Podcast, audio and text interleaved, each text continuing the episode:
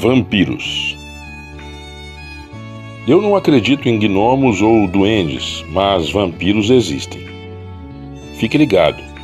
Eles podem estar numa sala de bate-papo virtual, no balcão de um bar, no estacionamento de um shopping.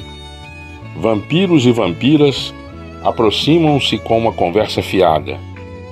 Pedem seu telefone, ligam no outro dia, convidam para um cinema quando você menos espera, está entregando a eles seu rico pescocinho e mais.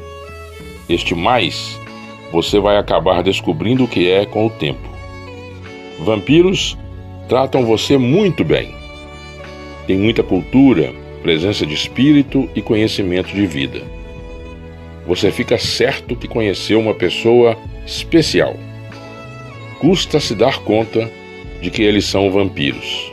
Parecem gente. Até que começam a sugar você.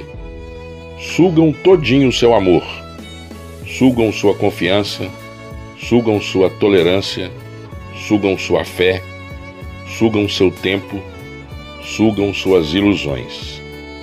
Vampiros deixam você murchinha, chupam até a última gota.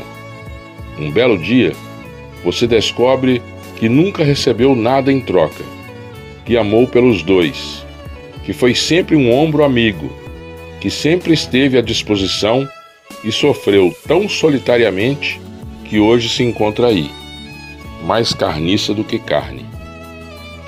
Esta é uma historinha de terror que se repete ano após ano por séculos. Relações vampirescas. O morcegão Surge com uma carinha de fome e cansaço, como se não tivesse dormido a noite toda, e você se oferece para uma conversa, um abraço, uma força. Aí ele se revitaliza e bate as asinhas.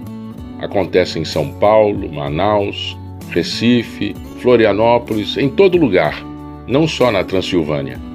E ocorre também entre amigos, entre colegas de trabalho, entre familiares, não só nas relações de amor. Doe sangue para hospitais. Dê seu sangue por um projeto de vida, por um sonho.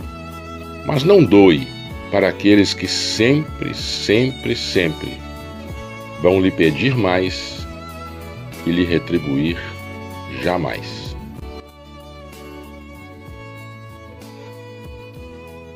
Texto de Marta Medeiros.